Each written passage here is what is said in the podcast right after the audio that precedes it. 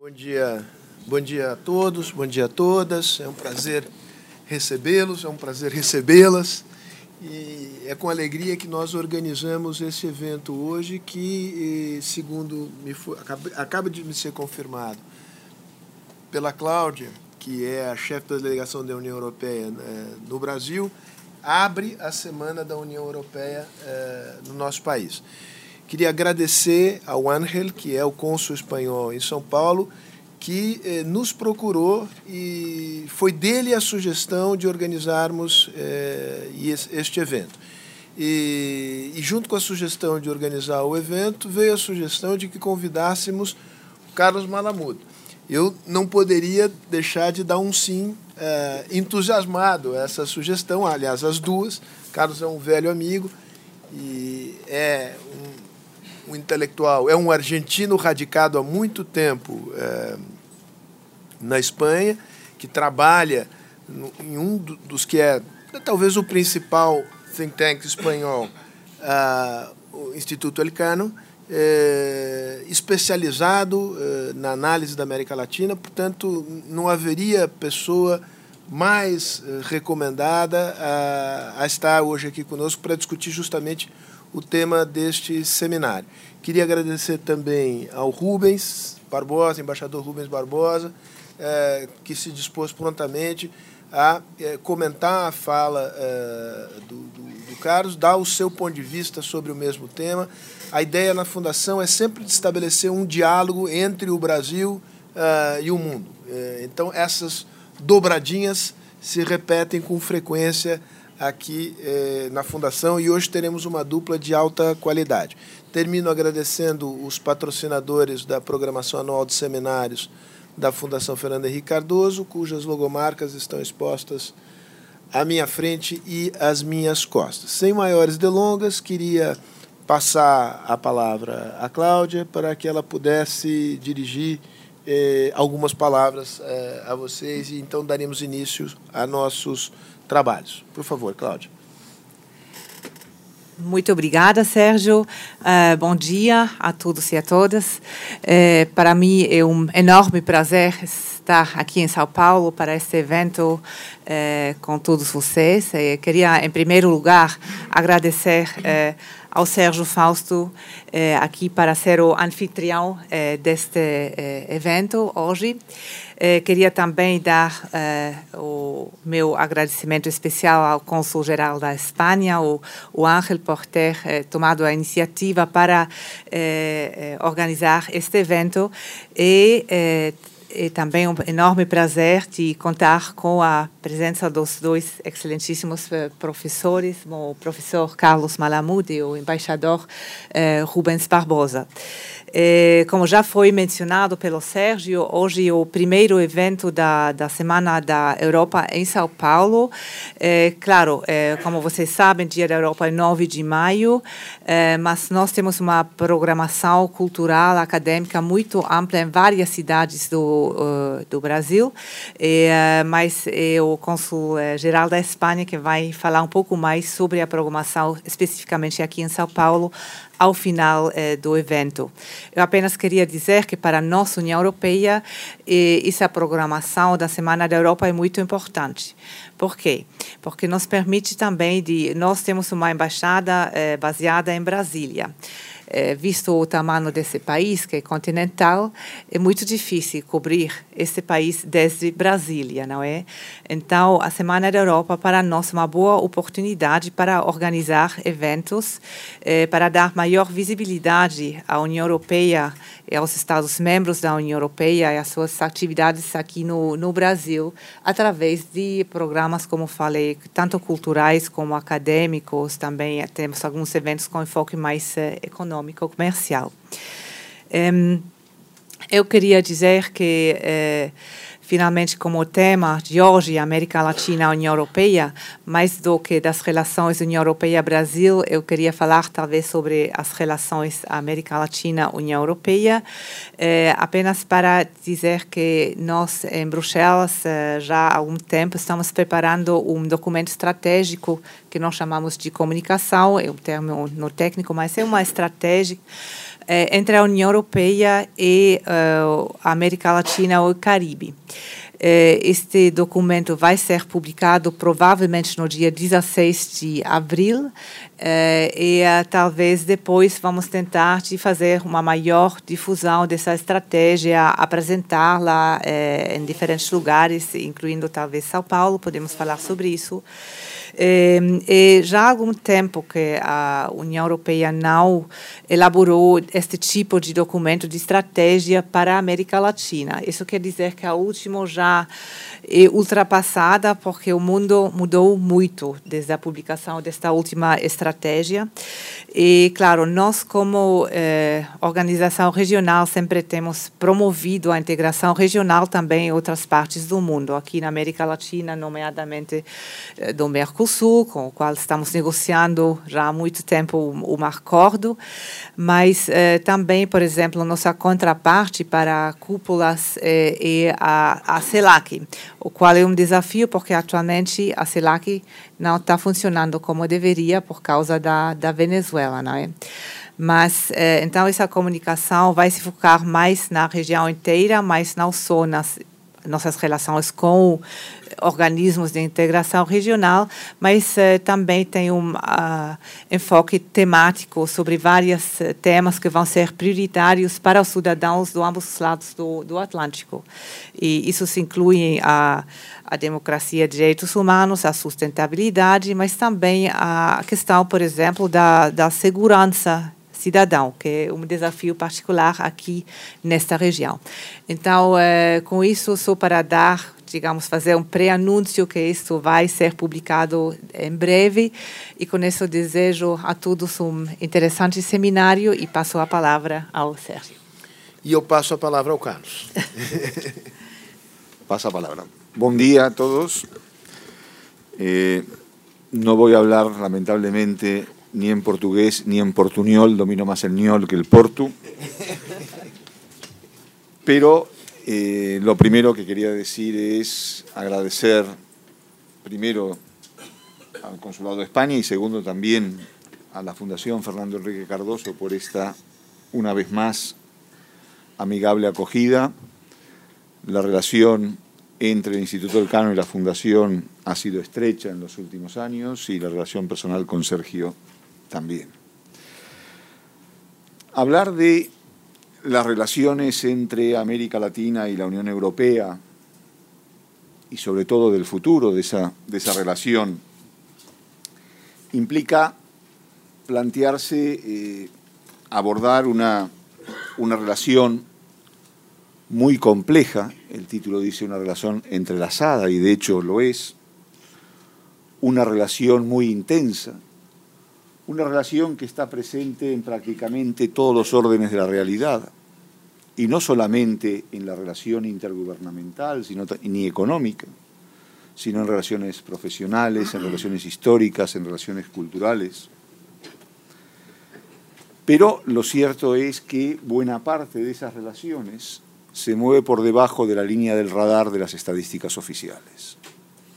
Entonces, cuando hablamos de relaciones euro-latinoamericanas, solemos mirar más a esas estadísticas oficiales, que son las que nos alertan, nos llaman la atención sobre la existencia de muchos problemas, nos dicen que las cosas no van bien, nos dicen que hay obstáculos a veces infranqueables, como las relaciones Unión Europea-Mercosur, pero sin embargo, si miramos por debajo, nos encontramos con una realidad mucho más, más compleja y mucho más rica al mismo tiempo.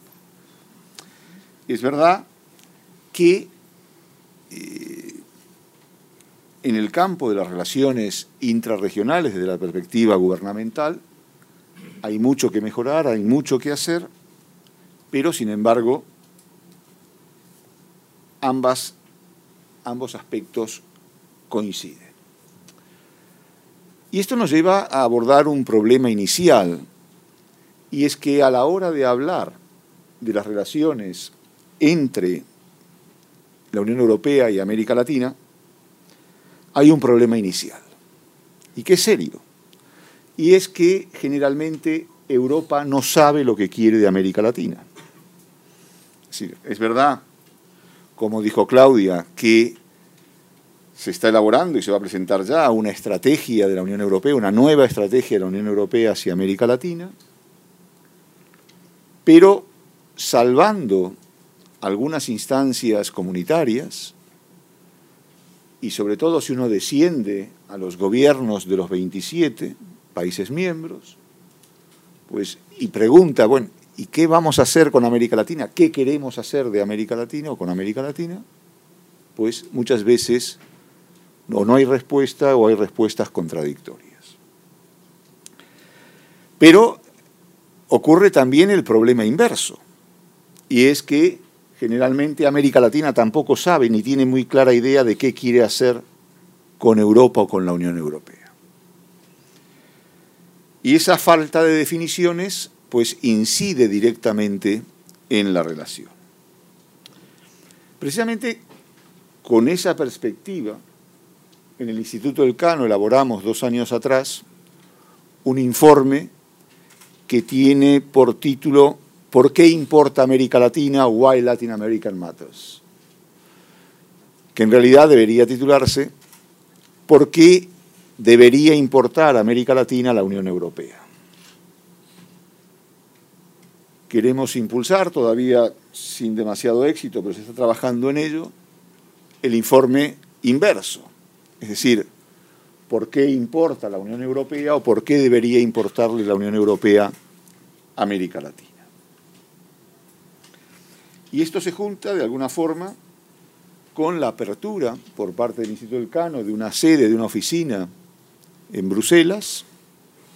Es nuestra única ventana exterior, no al exterior, pero sí en el exterior, donde uno de los objetivos es precisamente poner en valor ante las instancias comunitarias América Latina. Hay otra cuestión también importante que incide en la forma en que ha tenido lugar la relación y en la evolución de los últimos años de esta relación. Y es un debate no nuevo, pero un debate al fin de cuentas sobre si América Latina es parte o no de Occidente. Ya en su momento Alain Rouquier definió a América Latina como el extremo occidente, el Far West, pero occidente al fin de cuentas. Y es verdad, mientras determinados sectores sociales, políticos, culturales, defienden precisamente los estrechos vínculos de América Latina con Occidente y las raíces occidentales de América Latina, un continente por otro lado mestizo que enriquece al continente, sin olvidarnos al mismo tiempo de que Europa también es un continente mestizo. Es decir, pese a una aparente homogeneidad étnica, pues no debe olvidarse que las invasiones de pueblos que venían de Asia, de África, pues han sido constantes en la historia inicial europea. Pero hoy por hoy nos encontramos con otras reivindicaciones que surgen de otras instancias, como de algunos grupos indigenistas, por ejemplo, o de algún gobierno, como el gobierno mexicano, cuyo presidente recientemente le, envió al rey de España una carta exigiéndole perdón por los excesos cometidos durante la conquista. No voy a entrar ahora en esa discusión que nos, llevaríamos, nos llevaría por largos derroteros. Pero cuando abordamos el tema de las relaciones birregionales, tendemos a mirarlas desde una perspectiva única, es decir, de alguna manera encapsular las relaciones birregionales como únicas e irrepetibles, y no verla en el contexto del mundo globalizado. Es decir, ¿cuáles son los intereses y las alianzas de la contraparte? Es decir, América Latina, cuando se enfrenta a Europa, le exige reclamaciones propias derivadas de sus propios intereses sin contemplar qué es lo que pasa más allá. Y Europa, cuando se enfrenta a América Latina, también hace lo mismo. Y evidentemente esas alianzas, esos compromisos, esos intereses son contradictorios, pero al mismo tiempo hay que tener en cuenta que contradictoria es la propia realidad de una América Latina formada, si incluimos el Caribe, por más de 30 países, de una Unión Europea con un número prácticamente equivalente de países miembros. Entonces, poner en consonancia, llegar a una posición común, muchas veces resulta complicada. Por lo tanto, quizás la primera cosa sobre la que me gustaría llamar la atención es la necesidad de, cuando hablamos de las relaciones euro-latinoamericanas, hacerlo desde una posición global, teniendo en cuenta en qué marcos geopolíticos se encuentra el otro. Porque esto nos va a llevar no solo a entenderlo mejor, sino también a calibrar mejor nuestras demandas y nuestras expectativas. La relación tiene que ver también y está muy vinculado a lo anterior, con el peso y la presencia de cada uno de los dos bloques en el mundo. ¿Qué significa en el mundo actual América Latina? ¿Qué proyección tiene? ¿Qué significa en el mundo actual la Unión Europea? ¿Qué proyección tiene? En el instituto elaboramos un índice anualmente que es el índice de presencia global que mide la proyección de los países más allá de sus fronteras, no el poder de los países más allá de sus fronteras o en el mundo. Y que mide los resultados de las políticas y no las políticas en sí mismas o los recursos que se destinan a esas políticas. Pues bien, en este índice el cano de presencia global,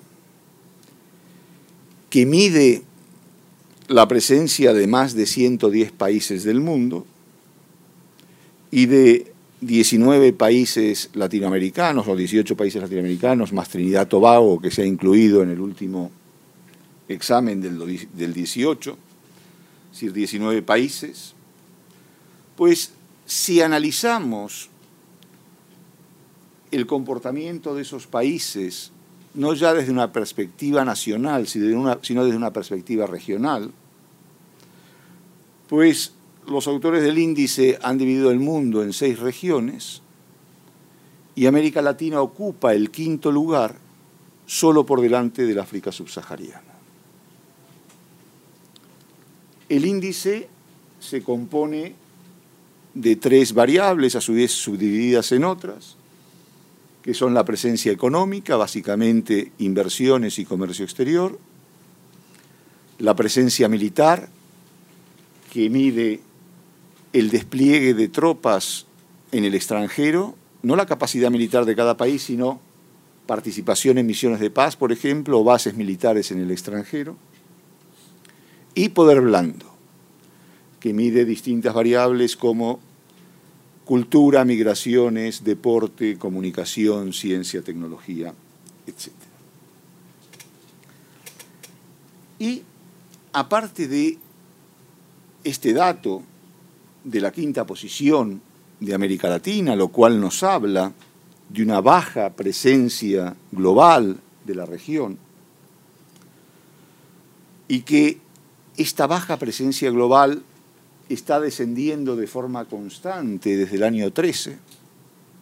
El último año descendió algo menos que los anteriores, pero siguió el descenso. Pero lo que también nos encontramos es que casi el 90% de la globalización ocurre dentro y o en América del Norte, Europa y Asia Pacífico. Es decir, que América Latina está excluida, juega un papel bastante marginal en la globalización.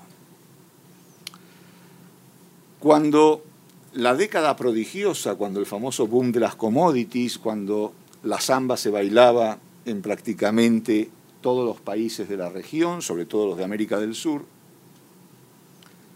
pues mirándonos el ombligo decíamos, hay que ver cómo está creciendo América Latina, los esfuerzos que se están haciendo para reducir la pobreza, lo cual era verdad, los esfuerzos que se están haciendo para reducir la desigualdad, lo cual era verdad, las importantes tasas de crecimiento que estaban teniendo lugar, lo cual era verdad, pero se insistía poco en un hecho, desde mi punto de vista, muy importante, y es que el crecimiento latinoamericano en términos relativos, sobre todo medido en relación al de sus competidores más directos y a todas las regiones del mundo, era sensiblemente inferior. Es decir, que en términos relativos, más que crecer, se estaba retrocediendo, que es lo que está ocurriendo y lo que mide el índice de presencia global.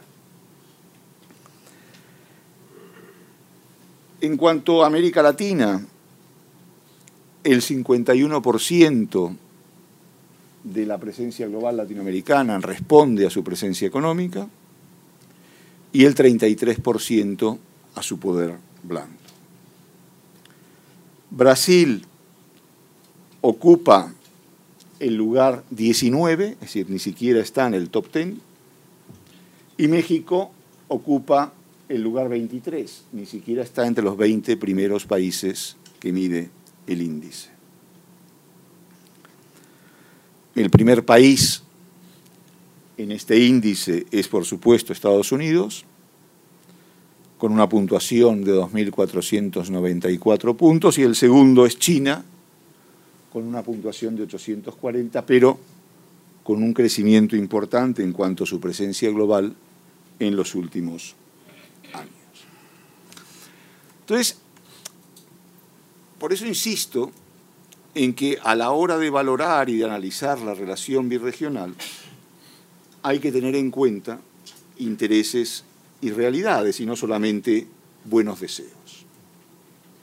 Ahora, ¿qué es lo que ocurre desde un punto de vista institucional? Si finalmente se firma el acuerdo Unión Europea-Mercosur de tan trabajosa negociación, y no vamos a entrar ahora en el meollo de la negociación, pero sí hay que tenerlo presente. Pero insisto en el condicional, si finalmente se firma el acuerdo de asociación entre la Unión Europea y Mercosur, la Unión Europea va a tener firmados acuerdos de distinto tipo con prácticamente toda América Latina, salvo con Bolivia y Venezuela. Son los dos únicos países con los cuales la Unión Europea no tendría firmado ningún acuerdo. Hay tratados de asociación firmados con México, con Chile y con los países de América Central y República Dominicana. Hay tratados multipartes, tratados de libre comercio, con Perú, con Colombia y más recientemente con Ecuador. Y hay un tratado de cooperación puesto en marcha y ratificado en los últimos meses con Cuba. Repito, los dos únicos países con los cuales no habría ningún tipo de convenio de momento son Bolivia y Venezuela. Ahora, en este aspecto, me gustaría llamar la atención sobre las grandes diferencias existentes entre dos bloques latinoamericanos. La Alianza del Pacífico por un lado y Mercosur por el otro. Y que tiene que ver con una manera tradicional, sobre todo una manera en la cual en la primera década del siglo XXI se entendió la integración regional, con el grado de apertura de cada uno de los dos bloques. Aunque la visión tradicional vale porque es verdad que en la década del 21, con los gobiernos bolivarianos, el proteccionismo aumentó considerablemente, pero el proteccionismo no es un aporte original de Hugo Chávez ni del bolivarianismo, sino que es una larga tradición, no tiene una larga tradición en la historia regional. Pero mientras los cuatro países de la Alianza del Pacífico tienen algún tipo de acuerdo, bien de asociación, bien multiparte, con la Unión Europea, pero también tienen tratados de libre comercio con Estados Unidos todos y con la mayor parte de los países del mundo. Varían evidentemente de caso en caso, pero tienen tratados con Canadá, tienen tratados con Japón, con Corea, con China y podríamos seguir.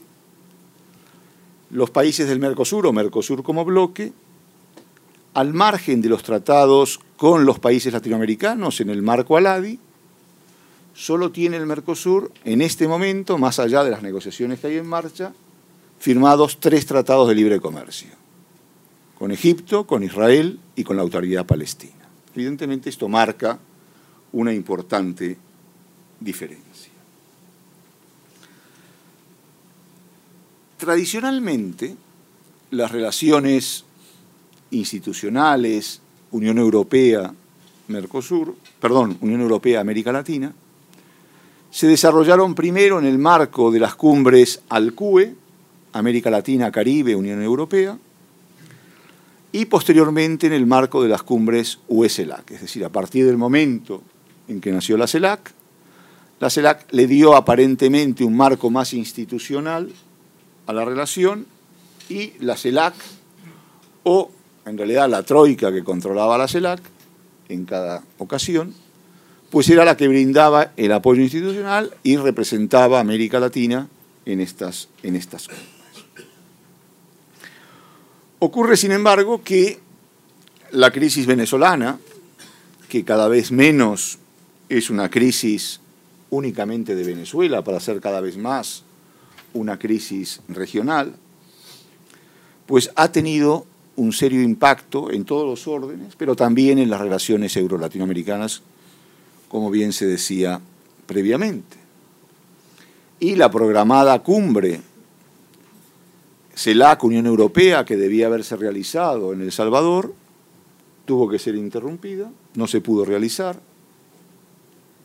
Se intentó un sucedáneo con una reunión de cancilleres al año siguiente, pero hoy por hoy, dada la parálisis en que se encuentra la CELAC, similar a la parálisis en que está UNASUR y al declive del ALBA, pues eso hace que desde una perspectiva institucional, hoy la relación birregional no tenga un marco que, organizativo que las contenga. Pero la crisis venezolana también se manifiesta en otros aspectos y aquí me gustaría llamar la atención sobre la emergencia del Grupo de Lima. El Grupo de Lima ha supuesto una experiencia muy sui generis y muy valiosa desde la perspectiva de la política exterior latinoamericana y de la política intrarregional, y es que por primera vez prácticamente se ha dejado de lado el viejo concepto emanado de la doctrina Estrada de la no injerencia en asuntos de terceros países. Y esto de alguna manera constituía la norma de la política exterior de todos los países latinoamericanos, de reconocer automáticamente a cualquier gobierno y sobre todo eso de, qué es lo que pase fronteras adentro de un país X a mí no me concierne porque esos son asuntos de los habitantes de ese país. Claro está que desde algunas perspectivas, injerencia era cuando los demás se metían conmigo, pero injerencia no era cuando yo criticaba a los demás. Es decir, cuando uno, por ejemplo, cualquier gobierno, denunciaba la situación de los derechos humanos o de persecución política en Cuba, eso era injerencia. Cuando Cuba entrenaba guerrillas para participar y para extender la revolución en América Latina, eso no era injerencia. Cuando se criticaba la postura del de, eh, gobierno de Hugo Chávez en relación con la persecución a la oposición, eso era injerencia. Cuando Hugo Chávez salía en defensa de críticas que se le hacían a sus gobiernos cercanos, próximos, eso no era injerencia. Pero bueno, pero lo importante es que el Grupo de Lima, formado básicamente por países latinoamericanos, algún caribeño y, y Canadá, pues tomó una firme postura en relación con la crisis venezolana. Finalmente, los países de la región entendieron que la crisis venezolana ya estaba dejando de ser una crisis interna de Venezuela y cada vez más era una crisis regional, y que por lo, por lo tanto tenían que tomar partido. Esto fue un cambio importante dentro de los gobiernos que empezaron a participar del Grupo de Lima. Primero, condenando la situación de derechos humanos en Venezuela. Segundo, calificando de dictatorial y de autoritario al gobierno de Nicolás Maduro. Y tercero, desconociendo los resultados de la elección de mayo pasado y por lo tanto la legitimidad del nuevo mandato de Maduro. Pero ¿qué tiene que ver esto con la relación birregional? Me, preguntarán, ¿no? pues que de no haber mediado tan firme posición de América Latina en relación con lo que ocurre dentro de América Latina, ni la Unión Europea, ni siquiera los Estados Unidos hubieran tomado la posición tan firme que han tomado en, las últimas semanas, en los últimos meses, en relación con el conflicto de Venezuela. Es decir, que aquí lo que pongo de relieve es que en la medida que los latinoamericanos se ocupen de América Latina, el interés de otras partes del mundo en lo que ocurre en la región va a ser evidentemente mayor. Y esto tiene que ver también no solo con lo que ocurre en América Latina, sino con la forma de relacionarse de los países latinoamericanos y de la región en su conjunto con el mundo globalizado. Por lo general, América Latina tiene una postura bastante prescindente respecto a lo que ocurre más allá. De la agenda internacional le, le ocupan o le interesan básicamente aquellos temas que le afectan de forma directa. Entonces ahí sí, ahí toma partido, ahí se manifiesta. Por ejemplo, cambio climático. Por ejemplo, migraciones, por más que algún gobierno de la región decida abandonar ambos temas. Pero bueno, eso es, no diré que anecdótico, pero es otra cuestión. Pero en aquellas cuestiones que le afectan directamente, ahí sí está América Latina presente, ahí vemos América Latina. Pero en otras no. Por ejemplo, ¿cuánto afecta América Latina la crisis de Siria? ¿O cuáles son las manifestaciones de América Latina en relación con la crisis de Siria o con la situación en Ucrania y Crimea? ¿A cuántos países latinoamericanos hemos escuchado manifestarse en relación con eso? Es verdad que están muy lejos, pero también forman parte del mundo global como dice mi presidente, Emilio Lamo de Espinosa, en relación con el papel de América Latina en el mundo, y es verdad que es un poco fuerte la manifestación, pero Emilio de Espinosa dice, en temas internacionales, América Latina no está ni se la espera. Esto quiere decir que muchas veces Estados Unidos, la Unión Europea, u otros actores relevantes del escenario internacional ya descuentan previamente que América Latina ni se va a manifestar sobre determinadas cuestiones y va a ser irrelevante acudir en demanda de una posición. Y esto, evidentemente, afecta eh, la relación. Por eso es importante la experiencia del Grupo de Lima. Y por eso es importante que América Latina empiece a tomar conciencia de que es importante pronunciarse sobre sus propios problemas. En Haití, por ejemplo, se vive una crisis humanitaria no, no comparable a la, de, a la de Venezuela, pero de una magnitud terrible. El drama que se vive en Haití es descomunal. Sin embargo, así como en poco tiempo más de 50 países del mundo han reconocido al gobierno provisional de Juan Guaidó y se han manifestado en relación con la crisis venezolana, en realidad pocos, pocos países del mundo se manifiestan en relación con la crisis humanitaria que se vive en Haití. El moderador me llama la atención sobre el inexorable paso del tiempo, pero ya voy a abordar precisamente el, último, el último punto que quería tocar sobre la relación birregional, que es el de China. China. Había una vieja política, película italiana que decía que era, se llamaba China e Vicina. Eh, que tenía que ver con las luchas estudiantiles en los años 60 y 70. Pero aquí también solemos concentrarnos, cuando hablamos de relaciones birregionales, sobre la presencia de China en América Latina, que es importante.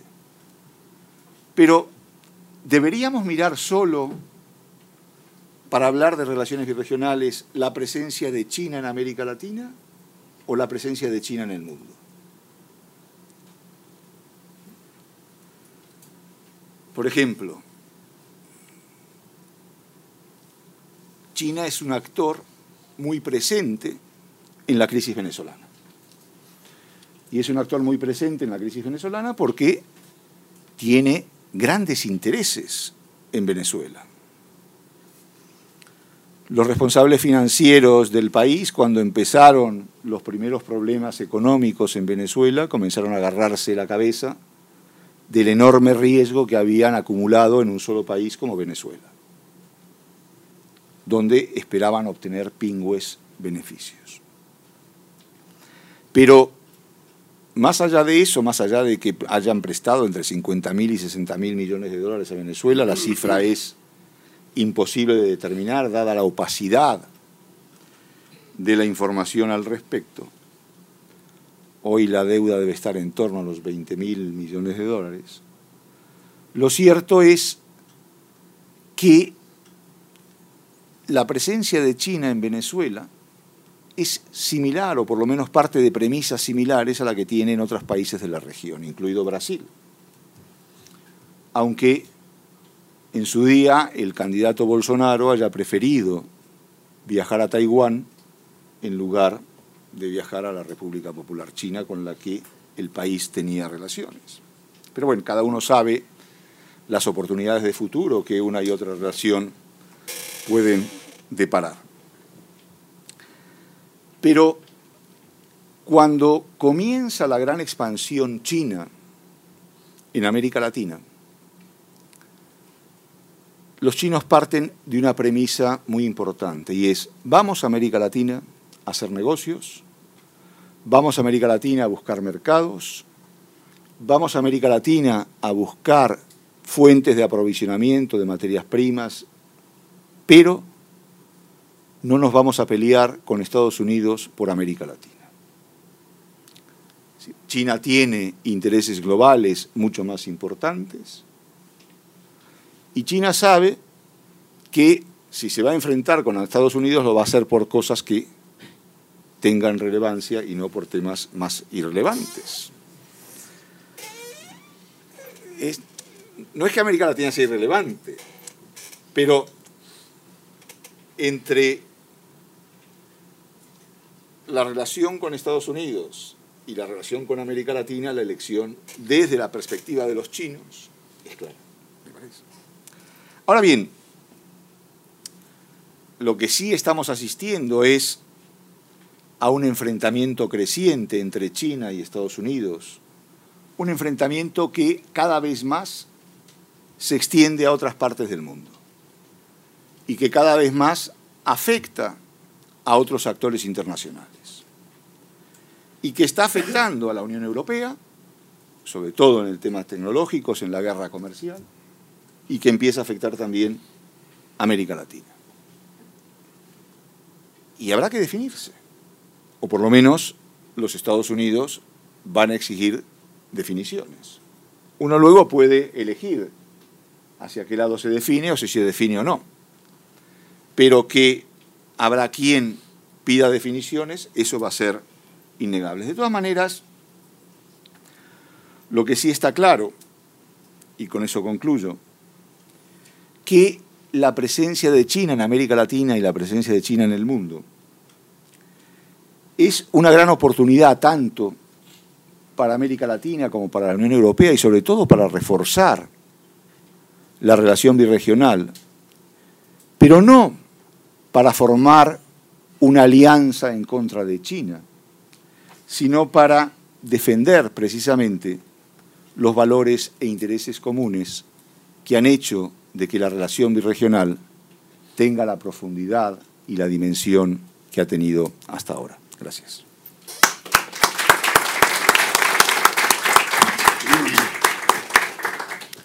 Carlos, obrigado pela, de fato, excelente exposição. Passo a palavra ao embaixador Rubens Barbosa, fazendo um, uma breve nota. É, o tema é América Latina e União Europeia. Digamos, é, isto coloca a questão da identidade latino-americana. O que é a América Latina? A América Latina é um, é um conjunto de países. Como nós estamos no Brasil, a palavra será dada a um brasileiro notável, o embaixador Rubens Barbosa. Obrigado, obrigado pelo convite. Uh, como foi dito aqui, eu concordo. Uh, as relações da América Latina com a Europa são intensas, mas muito complexas. Uh, se nós formos dar uma rápida olhada para a perspectiva histórica, quer dizer, a Europa teve uma grandíssima influência política, econômica, cultural aqui na região até o início do século XX. Temos a imigração, toda a influência ibérica, francesa, inglesa, em todos os países aqui da região. A partir do, do começo do século passado, na minha visão, houve uma presença declinante da, da Europa aqui na América Latina. no começo do século, aqui no Brasil, se começou a, a, ser reconhecida a crescente importância dos Estados Unidos e se fez uma aliança não escrita com os Estados Unidos. Para os senhores terem uma ideia, aqui no Brasil, a Inglaterra era a principal parceira comercial do Brasil até 1927. Depois daí, os Estados Unidos passou a, a liderar o comércio uh, com o Brasil e com, com, toda a região. Então, uh, eu concordo também com o que foi dito aqui, que a partir do, do, desse último século, e sobretudo a partir da segunda metade do, do século passado, uh, nem a Europa nem a América Latina sabia o que queria em relação, em relação ao outro. E eu acho que isso ainda continua até hoje. Agora, a coisa mais importante, eu acho que o Malamud, eh, na análise do Malamud, é colocar essa relação em perspectiva e não analisar e discursos e, e, afirmações vagas sobre a importância do, da, do, da América Latina para a Europa, a importância da Europa para o Brasil, para a América Latina, mas analisar o contexto global em que essas duas, esses dois, as duas regiões se inserem.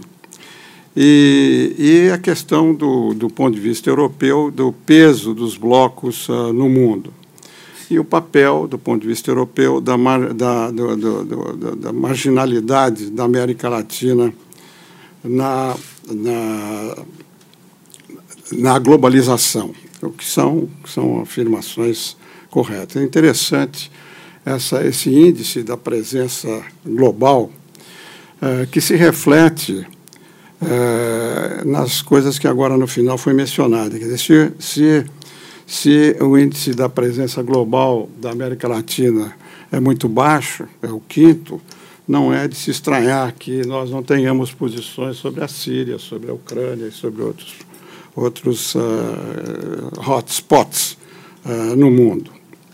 Agora, é, é importante, do, do, ponto de vista uh, da região, a gente analisar duas coisas. Primeiro, é, e, de certa maneira, coincide com o que, com que, na, com o que foi dito na apresentação do Malamute.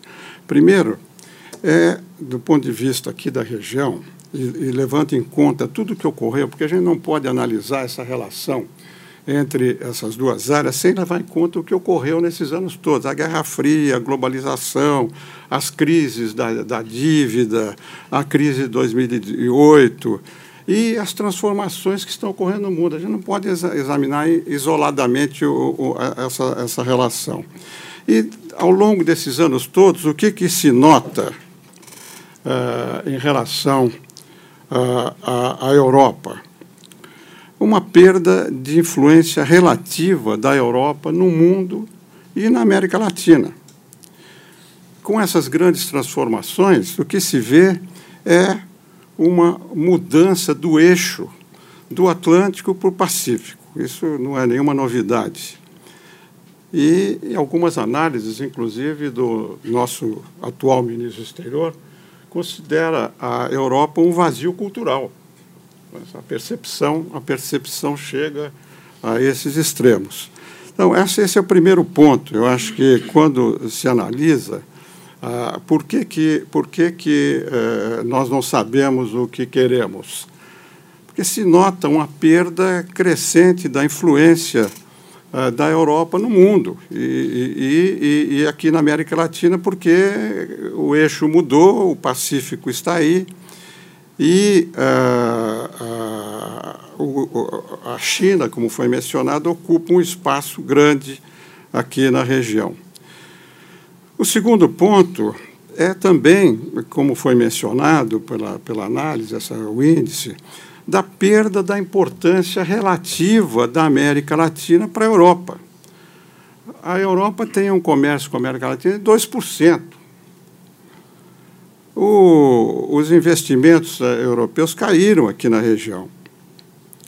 E uh, há outros problemas nessa, nessa ah, nessa análise que se pode fazer da perda da importância relativa uh, da América Latina para a Europa, a, a, a, importância da relação transatlântica, que agora começa a ter algum problema, e os acordos também que a Europa está fazendo com a China. A França agora assinou uma série de acordos, a Alemanha, enfim a, a, prioridade, a prioridade dentro da política externa da União Europeia em relação à América Latina é muito baixa. E é normal que ocorra isso, porque há, há, há, outros problemas globais em que ainda a Europa tem uma, uma participação importante.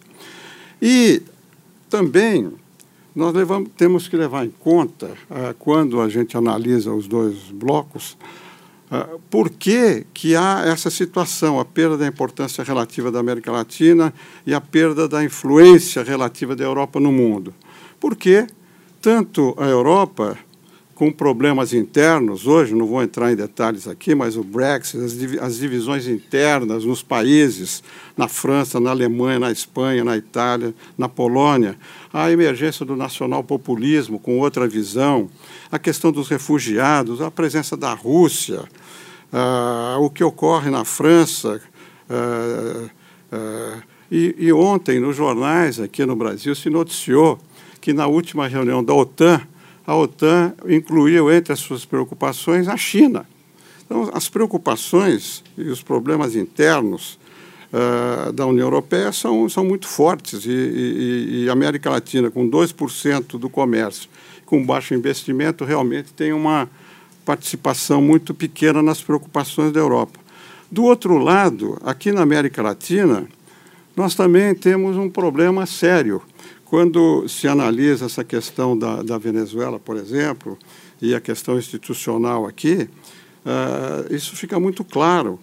Quer dizer, uh, há uma fragmentação econômica e política aqui na região muito forte. Dizer, uh, o, o, o, grupo, o grupo de Lima em relação à Venezuela uh, mostra um pouco isso, quer dizer, nem todos estão, ou nem todos tomam, que tomam parte não tomam parte na decisão.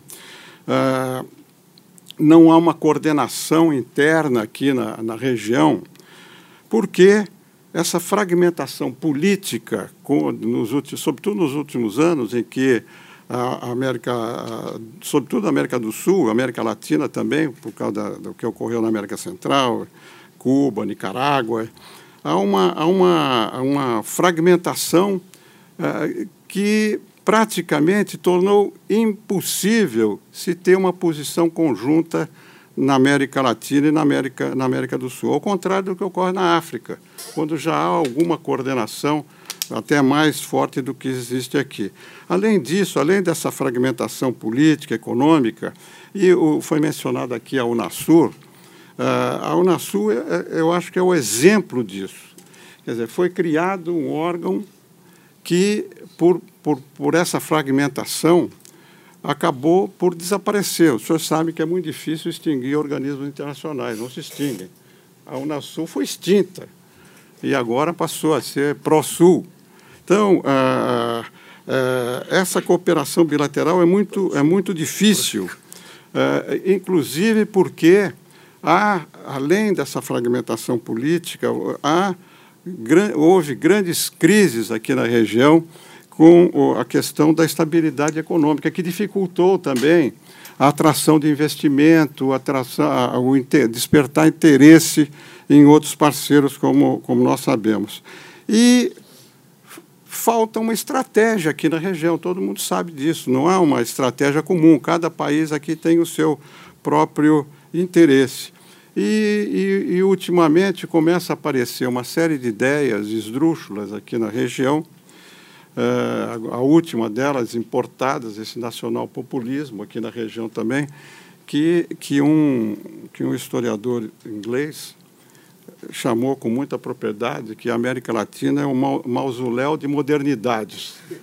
E agora chegamos aqui à modernidade de achar que o nazismo é de esquerda. Então, a, a, a dificuldade de, de enfocar claramente os problemas ah, da região é muito grande. E aí o que aconteceu?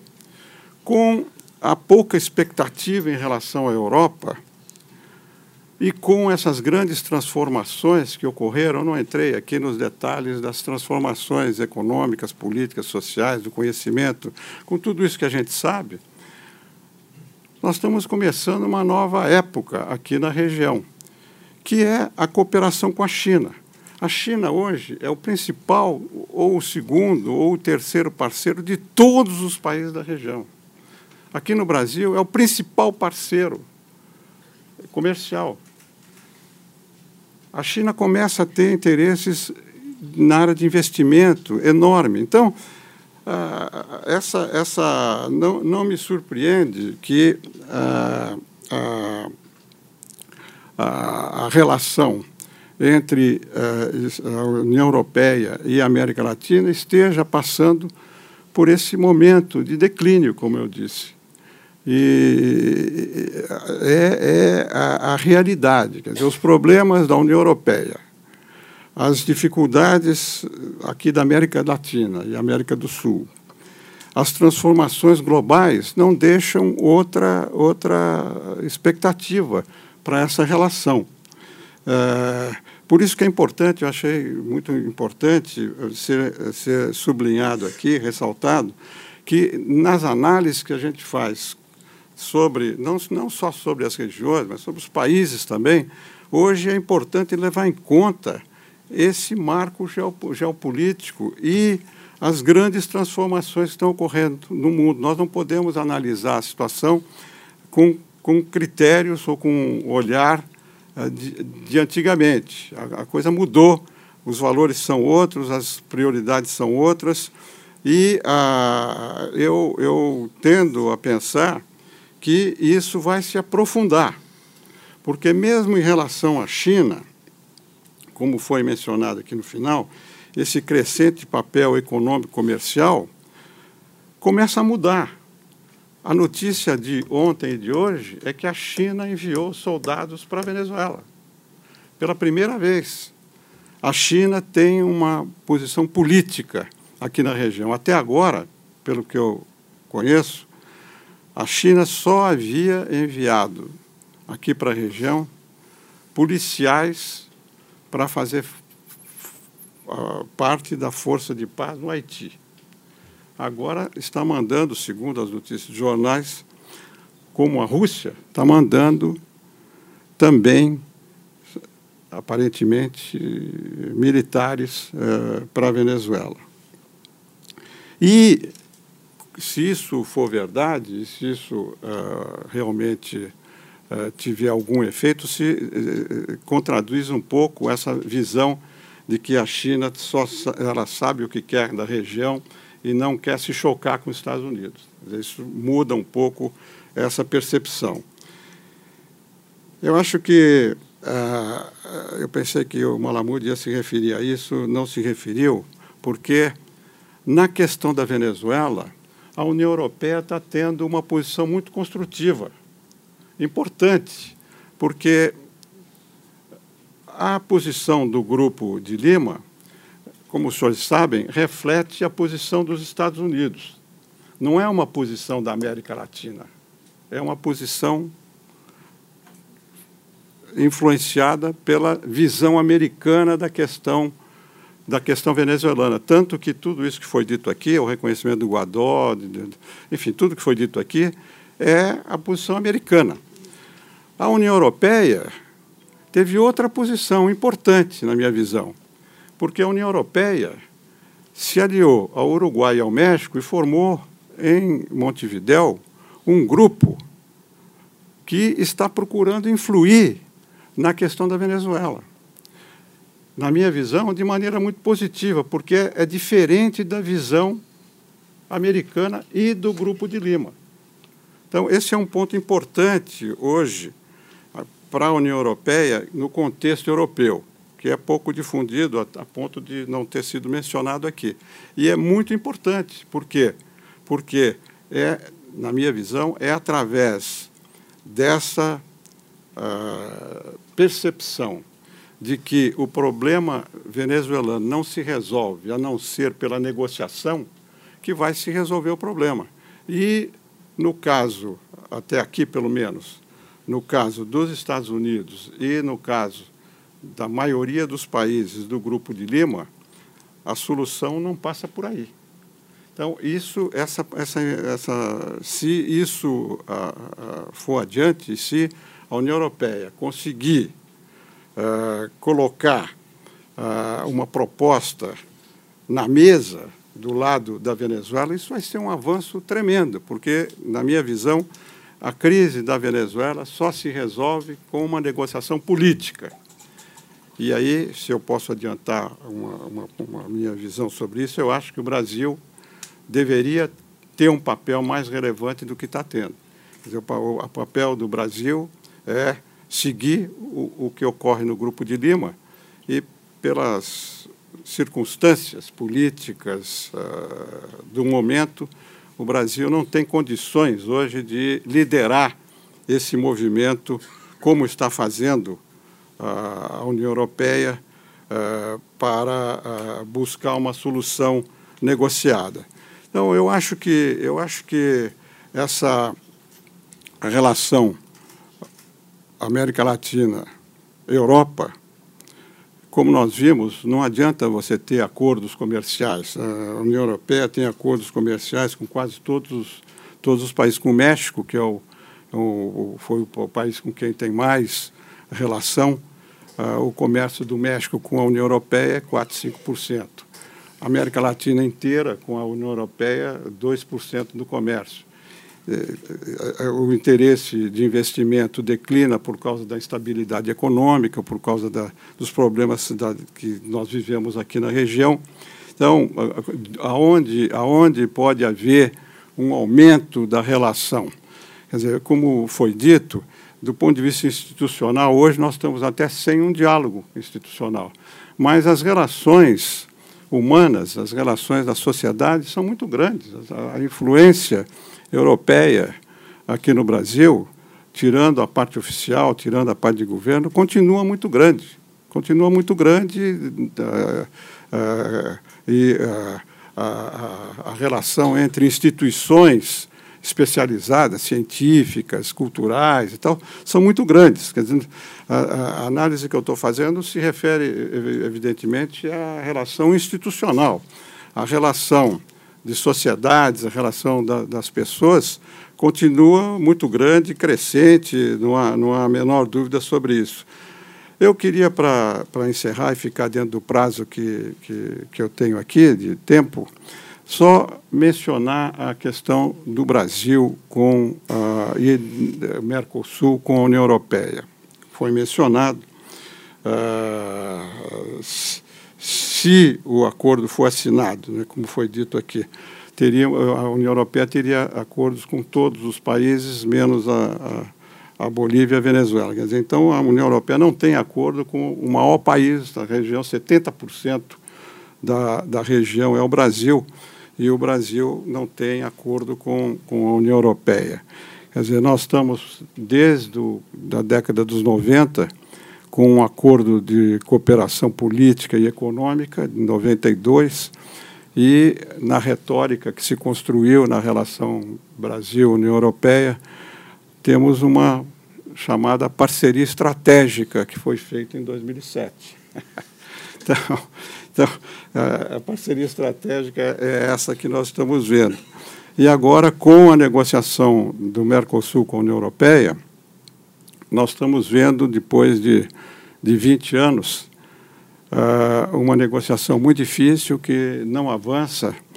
E, e eu me pergunto se, em algum momento, tanto a América Latina, tanto o Mercosul quanto a Europa, uh, sabiam o que queriam.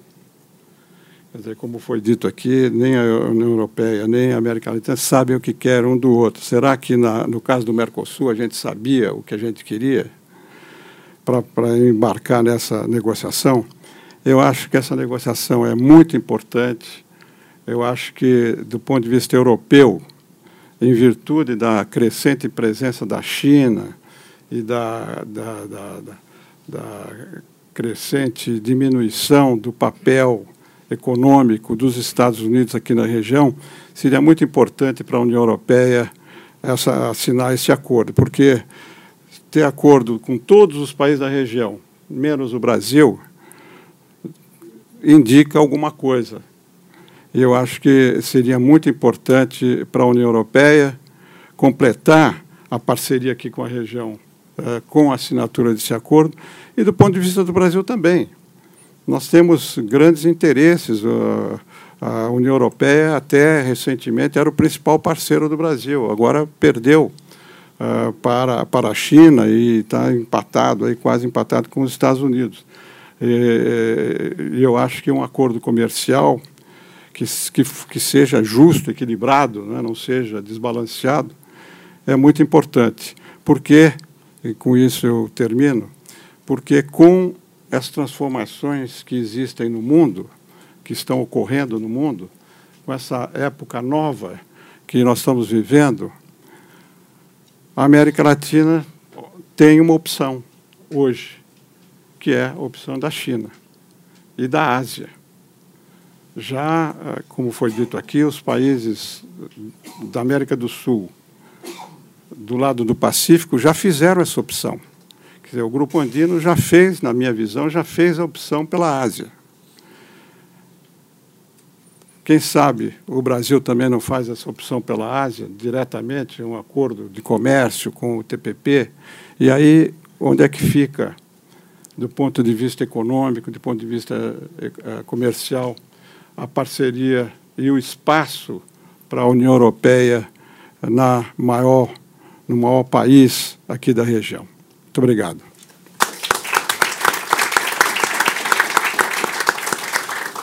Muito bem, eu vou abrir para perguntas. É, peço, Cláudia, Giorgio, perguntas, enfim, concisas, as pessoas se identifiquem. Nós vamos colher algumas perguntas e voltar à mesa para as considerações dos, palestrantes. Muito obrigada. Então, Cláudia Gintersdorfer, encarregada de negócios da União Europeia aqui no Brasil. Eu agradeço as duas apresentações, duas uh, muito uh, interessantes. Eu apenas, realmente, mais que uma pergunta, queria fazer um comentário sobre a apresentação do embaixador Barbosa, dizendo que, enquanto ao comércio, ao investimento, União Europeia e é, América Latina, as cifras que eu tenho são um pouco diferentes.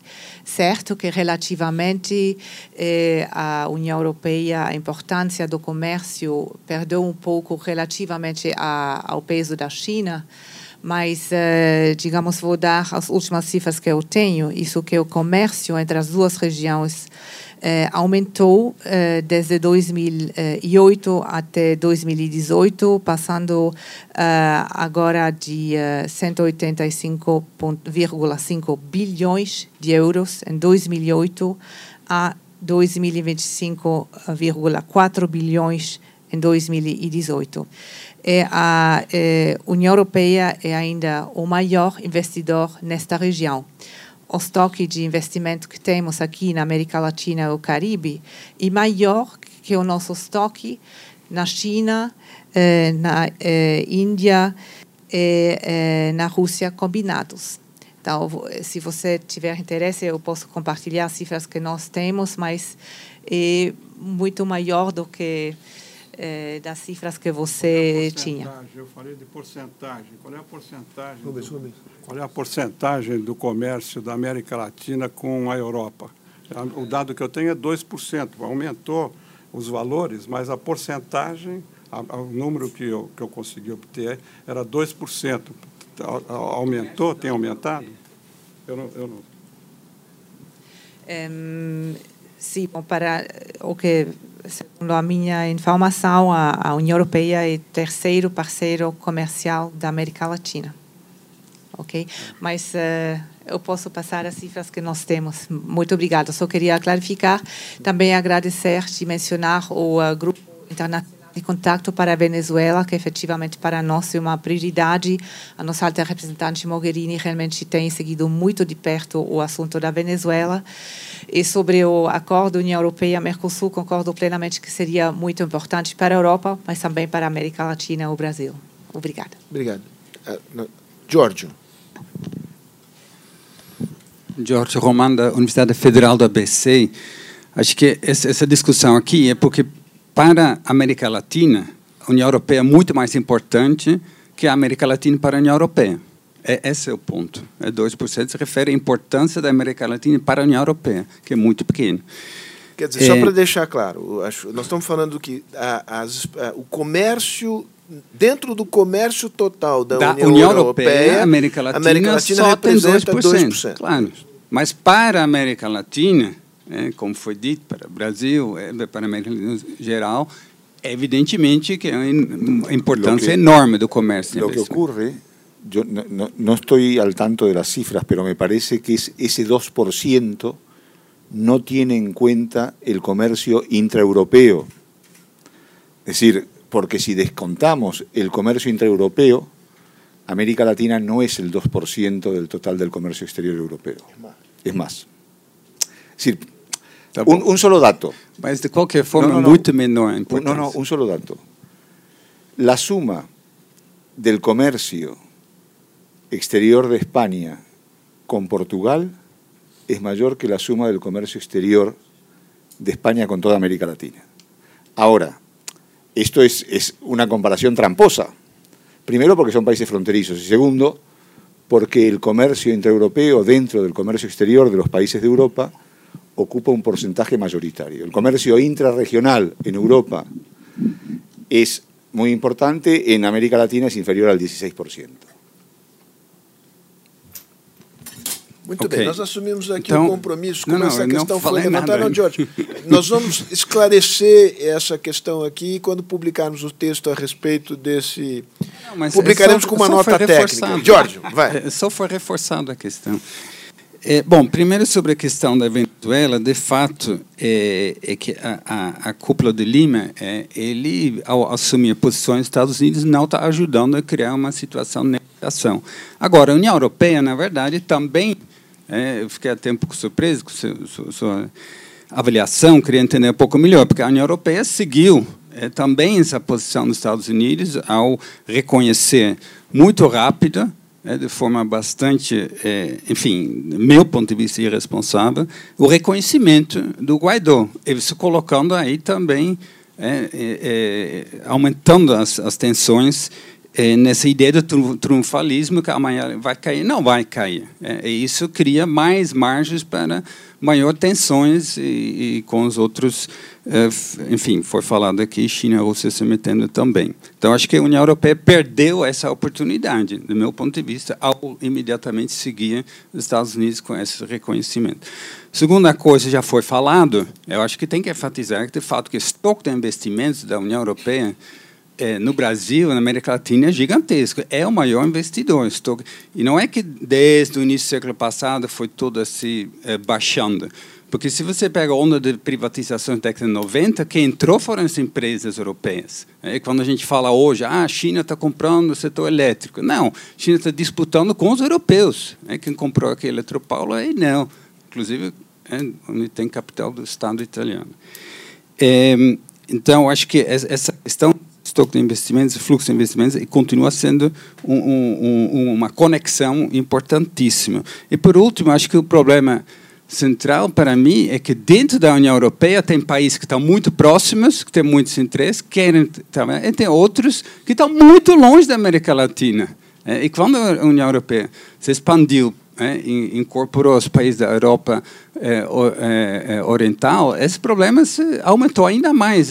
O acordo União Europeia-Mercosul não sai por causa das, das divergências. Tem muitos países que dizem podemos assinar, outros dizem não, meu setor agrícola a França é o principal obstáculo. Então, essa divergência interna dentro da União Europeia tem interesses muito diferenciados sobre a América Latina. Isso complica muito. O acordo União Europeia-Mercosul não vejo como vai ser, a não ser que a América Latina simplesmente entrega é, o, o, a manufatura em troca de nenhum ganho por agricultura. Aí vai sair. Obrigado. Ali.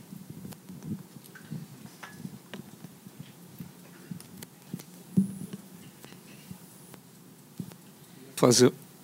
Eu queria uma colocação para o embaixador. Se, se identifica, por favor. É, bom, eu sou empresário, ou tento ser empresário no Brasil. É, falando em futuro, embaixador, é, o que eu me questiono é, e queria saber sua sua sua opinião,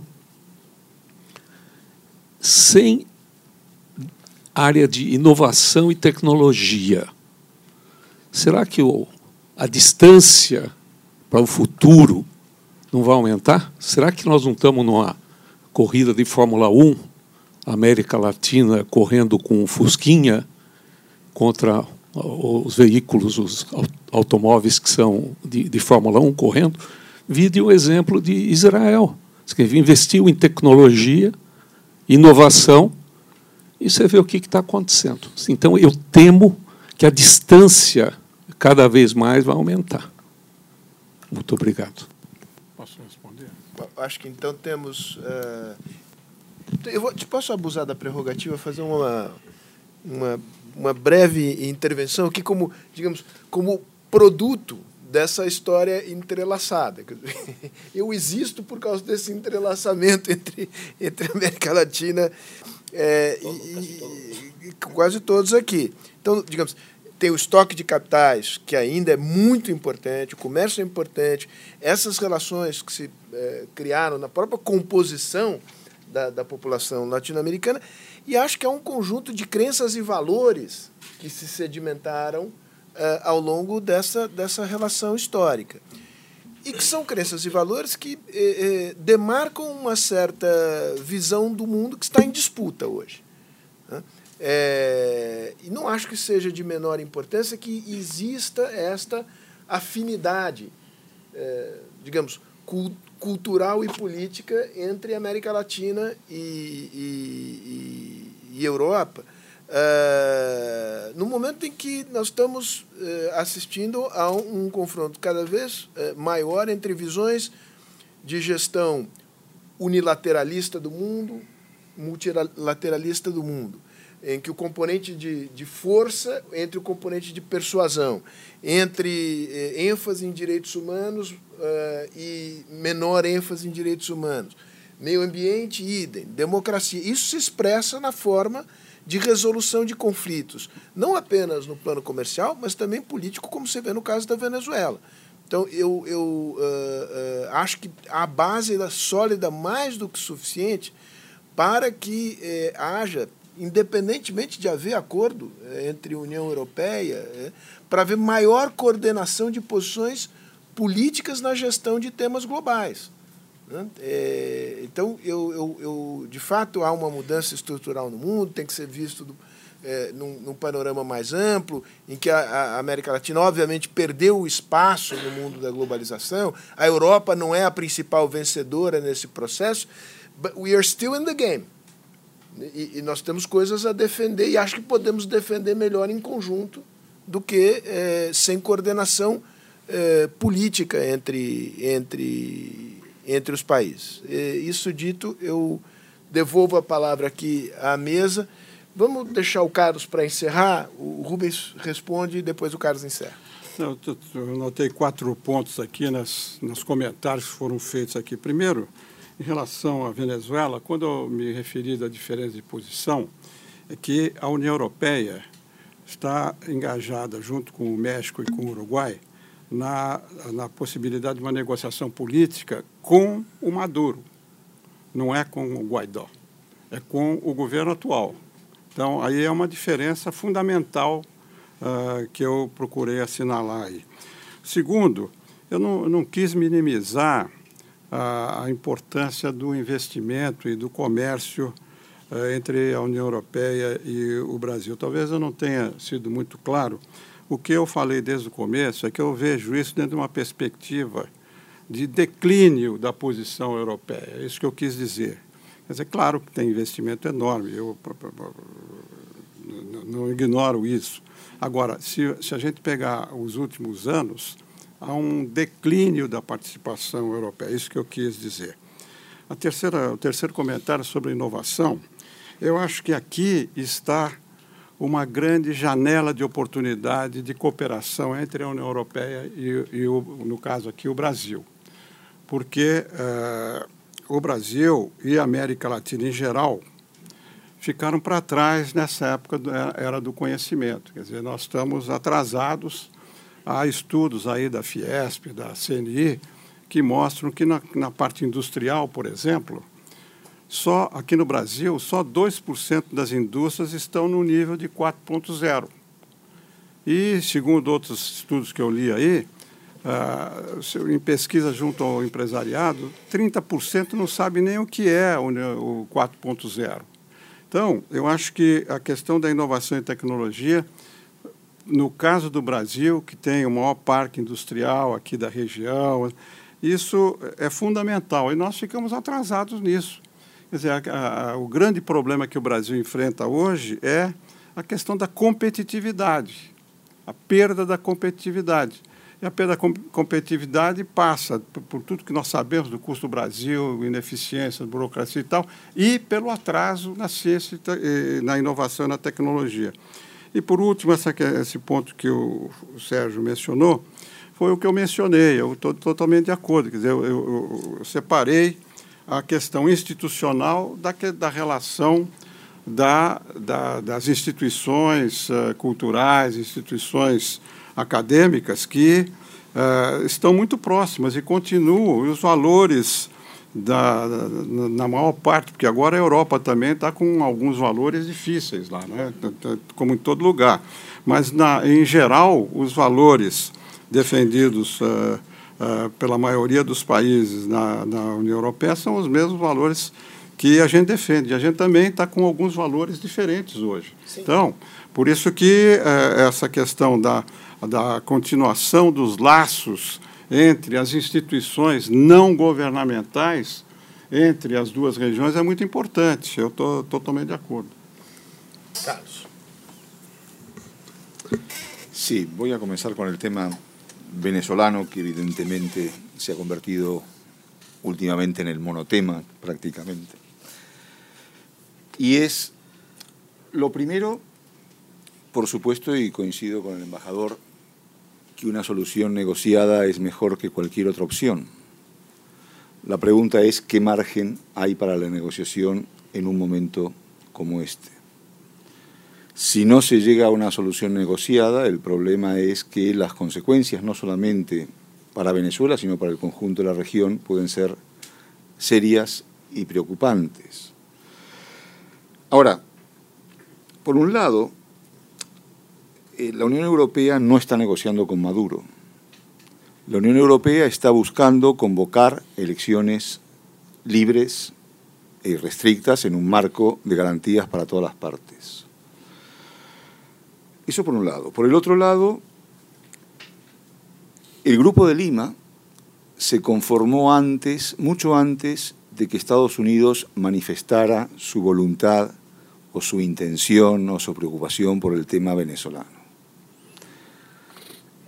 La cuestión, la crisis venezolana se extiende ya por muchos años y hasta hace muy poco Estados Unidos no se pronunciaba en la materia, más bien era bastante prescindente sobre la crisis venezolana. En los últimos meses, evidentemente, Estados Unidos ha tomado una postura mucho más dura, mucho más intensa, y lo que habría que preguntarse es por qué, si realmente le interesa a Venezuela y si esto ha cambiado la percepción de la administración Trump sobre América Latina, o hay otros intereses en juego, como puede ser el hecho de que con el control de los demócratas del Congreso, el tema del muro que iban a pagar los mexicanos, por cierto, según su interpretación, se está desvaneciendo y por lo tanto necesita un nuevo discurso, un nuevo relato que ofrecer a sus bases más radicalizadas, teniendo en cuenta que Florida es un estado, un swing state, que en el año que viene hay elecciones presidenciales y que esto puede ser muy importante. Por lo tanto, yo tengo alguna prevención a señalar el seguidismo del Grupo de Lima en relación con las posturas de Estados Unidos y por lo tanto también de la Unión Europea en relación con la crisis de Venezuela. Otra cosa es que converjan las posiciones del Grupo de Lima con las de Estados Unidos. Y evidentemente los cambios políticos que están teniendo lugar en la región en los últimos meses están influyendo en las decisiones del Grupo de Lima. No era lo mismo el Grupo de Lima existente hace un año atrás, donde México tenía un papel protagónico, que el Grupo de Lima actual, donde por un lado el López Obrador no se ha bajado del Grupo de Lima, pero tiene una actitud mucho más prescindente, mientras que Brasil tiene una actitud distinta de la que tenía entonces. Ahora bien, ahí hay otra pregunta en relación con los límites de la negociación. Hay mucha gente que presenta a Venezuela, y hay elementos a favor de esta consideración, como un narcoestado. Y la cuestión de fondo es, si realmente Venezuela es un narcoestado, ¿es posible negociar con un narcoestado? ¿Cuáles serían los límites de esa negociación? Dejo la pregunta ahí planteada. El tema de la tecnología y el futuro, evidentemente, y coincido con, con el embajador es fundamental. Lo hemos visto en, los últimos años, salvo en casos aislados, la participación de las economías latinoamericanas en las cadenas globales de valor ha sido marginal. México es quizás una de las escasas excepciones, algunos países centroamericanos como Costa Rica también, pero en general la presencia latinoamericana en las cadenas globales de valor puede ser potenciada y reforzada. Y evidentemente la revolución tecnológica que nos está enfrentando, pues exige respuestas inmediatas, perder el tren de esta revolución puede ser catastrófico para la región. Y en ese sentido, una de las conclusiones de nuestro informe sobre por qué importa América Latina y sobre todo sobre las oportunidades que hay para Europa y las economías europeas de potenciar la relación con América Latina, en parte iban por lo que planteaba el embajador Recupero. Y, y finalmente, en relación con las creencias y valores compartidos, no puedo menos que estar de acuerdo con Sergio, como había manifestado también al final e al princípio da minha intervenção. Graças. Muito bem. Enfim, só um comentário final, depois eu queria pedir que o Ángel é, é, encerrasse. É, me, me, parece, e eu não sou especialista na matéria, que, digamos, ainda que do ponto de vista, digamos, das, das instituições formais, haja um quadro de imensa fragmentação, ah, ah, no caso latino-americano, ah, é possível imaginar situações, não é a situação atual, mas em que, é, a partir das, de lideranças domésticas, é, presidentes da República, chefes de legislativo, etc., haja uma coordenação é, entre países europeus e países latino-americanos, não necessariamente em bloco, pode ser em geometria variável isso, mas e que a partir disso tenham efeitos sobre as agendas eh, globais que estão sendo negociadas. O que, que, eu quero dizer com isso é, é, é digamos, não dar um, um, um, um tom é, de que é, nós somos perdedores no jogo da, da globalização, mais a América Latina do que a Europa, e de que, portanto, é, nós devemos buscar alternativas em outros lugares e, portanto, que deixemos de nos de aproveitar possibilidades reais de coordenação política na esfera global para defender, no fundo, valores, uma tradição, uma certa herança cultural e política que, a meu juízo, vale a pena ser defendida. Né? Então, é, faço esse comentário final e para agradecer a União Europeia, a delegação da União Europeia por essa oportunidade, ao, ao Consulado da Espanha, na pessoa do Ángel, é, pela oportunidade de, de ter esta, esta discussão aqui, que eu espero venha a se repetir. Nós já programamos uma discussão em junho, salvo engano, 12 de junho, sobre a Venezuela, especificamente sobre a Venezuela, e, portanto, estes temas voltarão ah, por outra janela, mas voltarão à mesa. É, a nossa relação é, da Fundação Fernando Henrique Cardoso com a União Europeia, com, com os nossos amigos, é a mais é, amigável possível e lastreada numa herança que é uma herança comum que eu procurei aqui frisar. Então, dito isso, eu queria que o Angel me substituísse aqui e fizesse o encerramento da nossa conversa. Muito obrigado, Rubens. Carlos, é, muito obrigado pela presença e pela excelente exposição.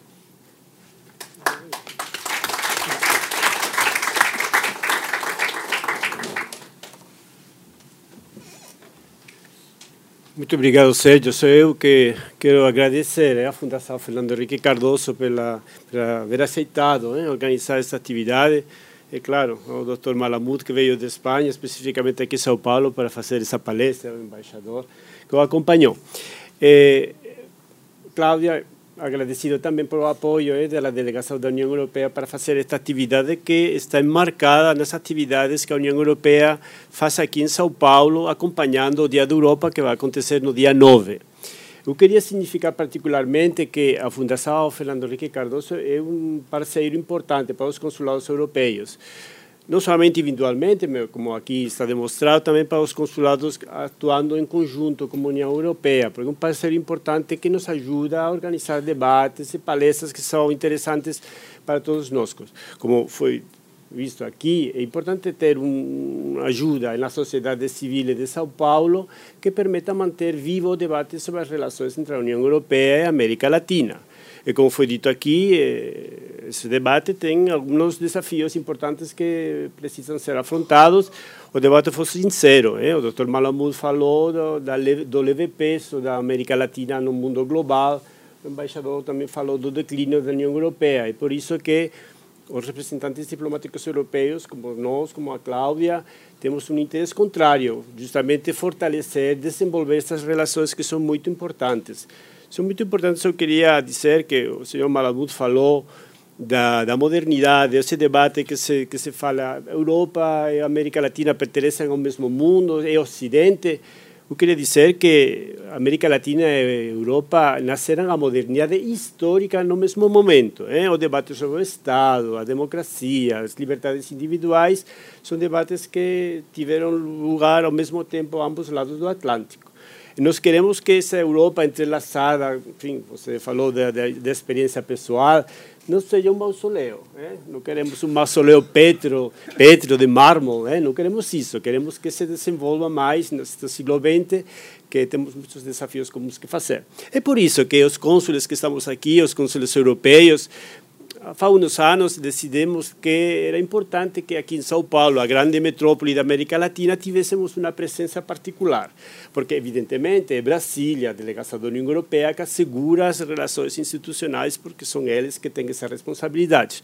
Mas nós, aqui, os cônsules mais modestos, mais interessados, obviamente, em desenvolver essas relações, quisemos fazer algumas atividades para apresentar ao conjunto da sociedade paulista quem somos, difundir os valores da União Europeia, reforçar, na medida do possível, o relacionamento comum que temos. É por isso que cada semestre um dos consulados assume a tarefa de organizar um pequeno programa de atividades que são políticas ou de debate, como foi o caso aqui hoje, ou atividades econômicas, culturais, para mostrar ao público paulistano quem somos e difundir os valores que são comuns a ambos lados do Atlântico. Neste caso, neste semestre, foi o Consulado da Espanha que tem essa responsabilidade, por isso que estou aqui falando, mas antes de mim foi o Consulado da Bélgica, o Consulado de Portugal, está aqui o Consul também falou, o Consulado da França, da Alemanha, enfim, que todos temos um interesse em manter esta, esta, esta imagem comum, unida da União Europeia aqui em São Paulo. Neste caso, bom, essa atividade que estamos aqui organizando hoje é a primeira que foi organizada pelo Consulado de Espanha neste, neste programa. Eu queria aqui simplesmente é, citar as outras atividades que estão programadas para as semanas, falamos da Semana Europeia, mas enfim, não é uma semana estritamente falando, porque o Dia da Europa é o dia 9 de maio, estamos em 4 de abril, falta mais um mês de Europa, eu podia falar que é um mês de Europa. Então, pelo mês de Europa, Hoje aqui fizemos esta atividade com a Fundação Fernando Henrique Cardoso, graças novamente, porque a primeira, o primeiro parceiro que pensei para organizar uma coisa importante foi você. Né? Tive uma boa acogida, vou agradecer ao Jorge também, é, pela insistência, é, justamente para fazer aqui uma coisa importante. Pois, no dia 5 de maio, temos uma atividade mais popular, nós participamos em parceria com a Prefeitura de São Paulo em uma corrida popular, que tem lugar no centro histórico da cidade, que são convocadas todas as pessoas que, que tenham amor por esporte, enfim, que essa atividade lúdica, eh, será o dia 5. Nesse mesmo dia, eh, a Orquestra Santa Marcelina, que tem sido um parceiro também muito importante conosco, eles colaboram todos os anos no Dia da Europa conosco para fazer uma atividade musical. Este ano também, graças ao Consulado de Chipre que facilitou o contato, eles vão dar um concerto na Sala São Paulo, a melhor sala de concertos aqui do Brasil, que vai estar dedicada à União Europeia também. No dia 6 de maio, eh, nós organizamos com a Fiesp, enfim, um ator relevante aqui na vida econômica empresarial, um seminário sobre a situação dos investimentos europeus aqui em Brasília, as dificuldades e as oportunidades que as empresas europeias conhecem aqui no Brasil para atuar. Estão convocados importantes empresários europeus, também eh, representantes de organizações internacionais que vão nos iluminar sobre o cenário econômico, talvez político, eh, do Brasil no momento atual.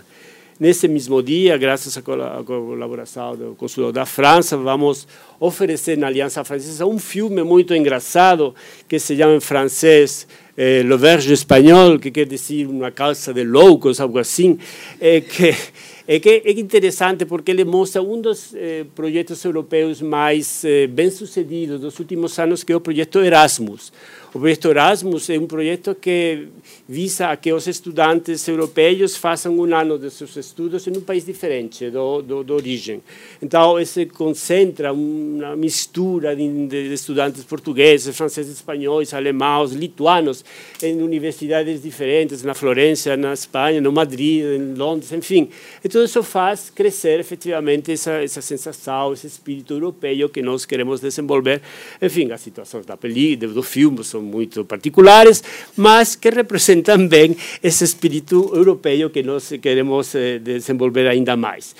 Eh, finalmente, temos o dia 9 de maio, que é o grande dia que celebramos eh, o Dia da Europa, eh, vamos fazer um concerto no Colégio Miguel de Cervantes, um colégio espanhol aqui em São Paulo, com a colaboração muito, que eu agradeço muito, do professor, o grande maestro brasileiro, João Carlos Martins, que vai dirigir a Orquestra Baquiana, um concerto enfim, dedicado à Europa, aos valores europeus, eh, que vai contar com a presença do embaixador de Espanha em Brasília, que vai vir pela ocasião, e com isso vamos encerrar esta atividade. Mas que estamos abertos a muitas outras atividades. Eh, no próximo semestre, outro colega meu vai assumir esta tarefa e vai continuar a manter viva a chama da União Europeia aqui em Brasília. Eu espero que todos vocês eh, conheçam melhor o que queremos fazer. E todos aqui, eu acredito que estamos interessados em desenvolver estas relações que nos unem tanto e tanto. Assim, que muito obrigado, muito obrigado, embaixador.